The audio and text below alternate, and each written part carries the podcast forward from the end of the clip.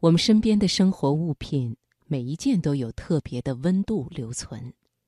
岁月流转，它们共同构成了一座城堡，让我们能安心的生活。我们得到的远远要比买到的更多，让陪伴我们的物品都是美好而恰当的，扩散出一片暖融融的记忆涟漪。好，接下来就送给你陈丽的文章，《以物治心》，做生活的粉丝。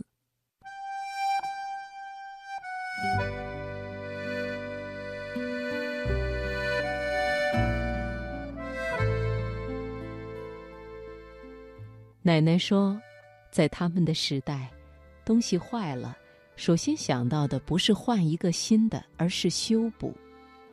一旦寻觅到一件心仪的物品，总希望能够接纳它进入自己的生命轨迹，天长地久地使用下去。因此，奶奶小小的屋子里摆放了很多古老又美好的东西。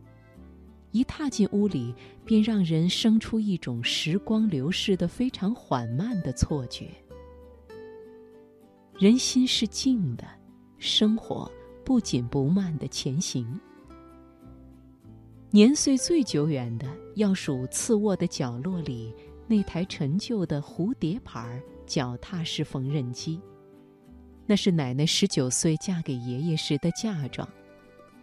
古老的缝纫机虽然效率不高，但却很有时光的质感，在最艰难的年月里。他缝补了粗糙贫苦的日子，留下了当时的情绪流转。几十年来，奶奶一直悉心的保存它，不单是为了缝新补旧，更是为了留住一份特殊的念想。每天清晨，她都会用抹布轻轻的擦拭缝纫机。一个人孤寂时，他会将缝纫机踩出几下嘎呀嘎呀的声响。过去的记忆闻声赶来，把奶奶带回那不忍忘却的遥远时光。钱可以买到很多东西，我们可以任性的与各种新旧物品快速相遇、快速告别。但是钱买不到的，是经过时间淘砺过的生活真味。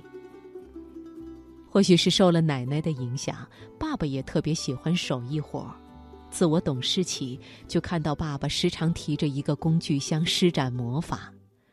楼道的灯灭了，奶奶的缝纫机坏了，我的脚踏车罢工了，爸爸只要拿出工具，鼓捣一下就全好了。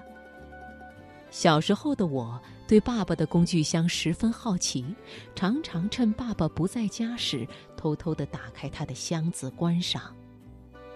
爸爸做事严谨细心。箱子里的东西也井然有序，老虎钳、扳手、螺丝刀、尺子、剪刀、电线、钉子等，这些工具被长时间的使用打磨，有了沧桑复古的痕迹。工具箱承载着爸爸对生活的热爱与追求，有工具箱在的地方，他便可以随时创造出一个只属于他的独立空间。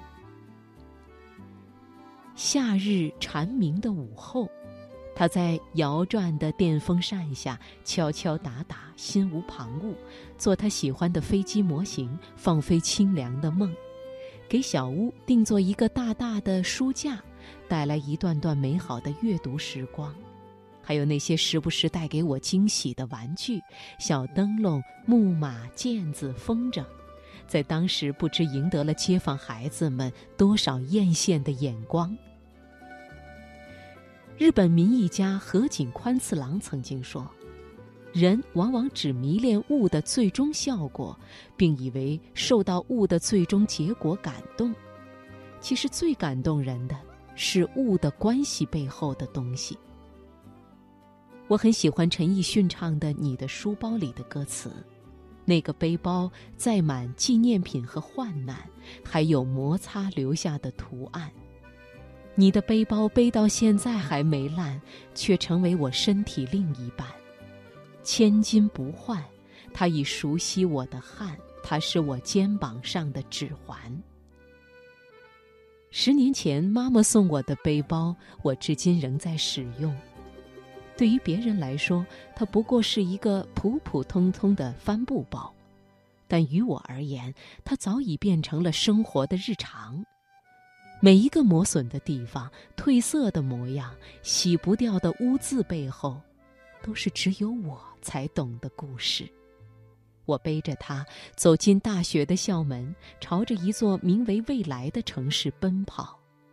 我背着它到处旅行，在罗马的街角看天看人，在神秘的西藏成长或流浪，在天寒地冻的南极拍下企鹅与冰川的剪影。我背着它邂逅了初恋，告别了友人，结下了天南地北的情谊。有人说，人们总是更热爱时间、情感堆砌起来的东西，找到精神层面的满足。如今，我深以为然。这些充满深情的物件，饱含着我们对生活的热爱与思考。与它们相伴，记忆的绳结随时可以打开，让过往的场景如影像般纷至沓来，温暖每一个当下。